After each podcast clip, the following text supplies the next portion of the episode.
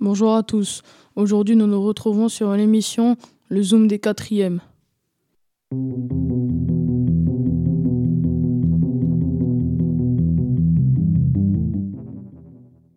Aujourd'hui, nous allons parler de la réforme des retraites.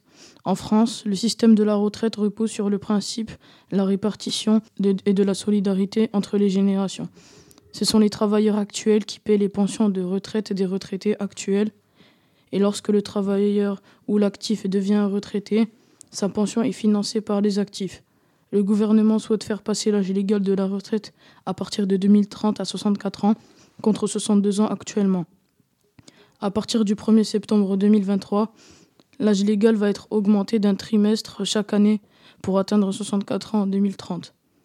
La principale injustice de cette réforme, c'est qu'elle va s'abattre le plus durement sur les personnes les plus pauvres et les métiers les plus précaires, avec un âge légal de départ à 64 ans.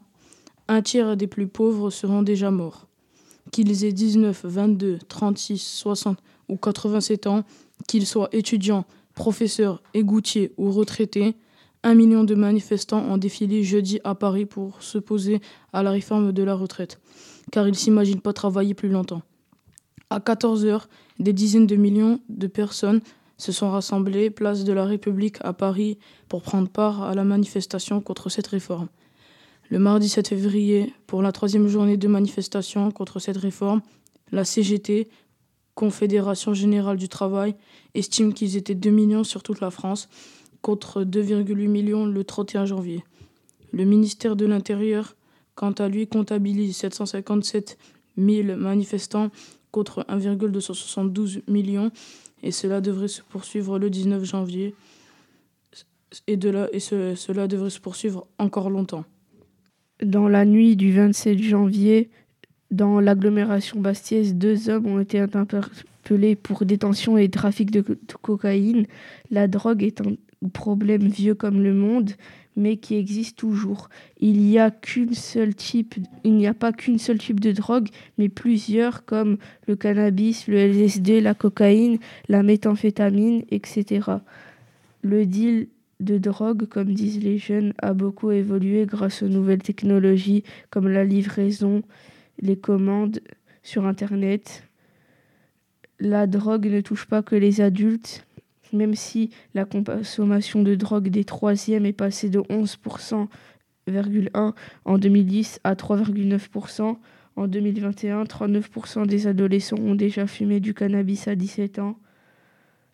Ah, la drogue est un véritable fléau car quand on y goûte, c'est un véritable enfer car on nous veut encore plus, même après les vomissements, les énormes maux de tête.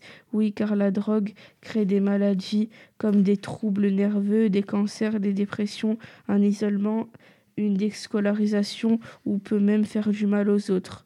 Heureusement, il existe des aides. Il y a des numéros de téléphone comme le 0800 23 13 13 pour se renseigner ou le 0980 980 940 pour les consommateurs de cannabis. Il n'y a pas que les numéros de téléphone pour aider les personnes en addiction. On peut en parler par exemple à sa copine, à son copain, à sa famille, ses amis, des gens de confiance au collège ou au lycée comme une CPE, un professeur ou une infirmière. Parler de sa consommation est très importante pour ne pas rester dans son coin et ne plus être euh, coincé.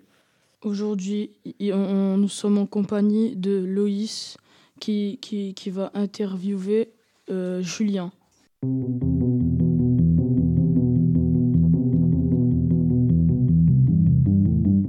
Bonjour, aujourd'hui nous sommes accompagnés de Julien pour parler du club de l'ACA. Bonjour Julien. Bonjour. Comment se nomme le club de l'ACA L'Athletic Club Ajaxien, couramment appelé AC Ajaccio, est un club de football corse. Quand le club a été fondé? Il a été fondé en 1910. Comment s'appelle l'entraîneur de l'ACA Actuellement, les joueurs sont entraînés par Olivier Pantalone. Quel est le nom du stade où les matchs se déroulent? Le stade, le stade où les matchs se déroulent est le stade François Coach. Quand le stade a été inauguré? Il a été inauguré le 1er décembre 1968 sous le nom de Parc des sports de l'ACA. Le stade a toujours été appelé Stade Chimizolo. Le stade peut avoir combien de spectateurs? Le stade peut accueillir 12 000 spectateurs et les autres personnes peuvent s'asseoir sur 6 000 places. Co- comment le club de l'ACA s'est fait connaître? L'ACA s'est fait connaître car il a remporté deux titres de champion de France de Ligue 2 en 1967 et 2002. Ils ont aussi gagné un titre de champion de France amateur en 1998. Et Quels sont les joueurs les plus connus de le- et du club? Les deux joueurs les plus connus du club sont Mayrus Trésor avec 65 sélections au club entre 1969 et 1972 et Dominique Baratelli 21e sélection au club entre 1965 et 1971.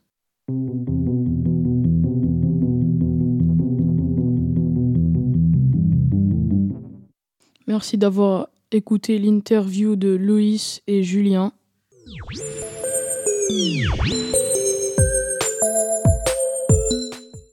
Merci d'avoir écouté cette émission, le Zoom des quatrièmes. Nous espérons vous voir prochainement dans l'émission.